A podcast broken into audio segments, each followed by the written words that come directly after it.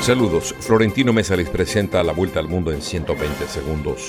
Ucrania afirmó que logró repeler durante la noche del sábado el ataque de drones más importante lanzado por Rusia contra Kiev desde el comienzo de la invasión, y el presidente Volodymyr Zelensky elogió las defensas antiaéreas de su país.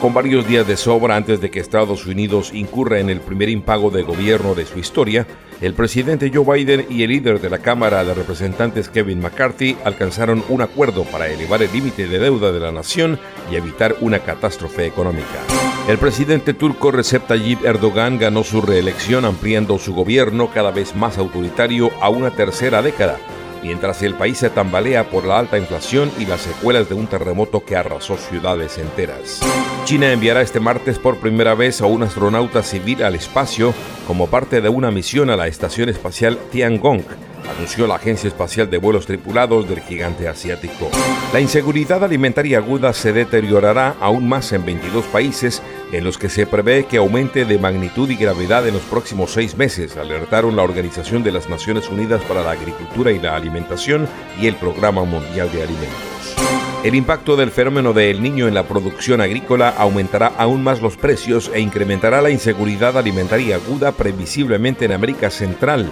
sobre todo en El Salvador, Guatemala, Honduras y Nicaragua, alertó la ONU.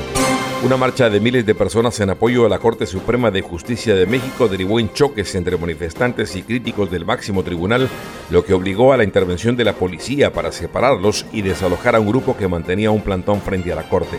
La antichavista María Corina Machado, líder del partido 20 Venezuela, rechazó las acciones del gobierno de Daniel Ortega contra la Iglesia Católica Nicaragüense, entre ellas el congelamiento de las cuentas bancarias. Esta fue la vuelta al mundo en 120 segundos.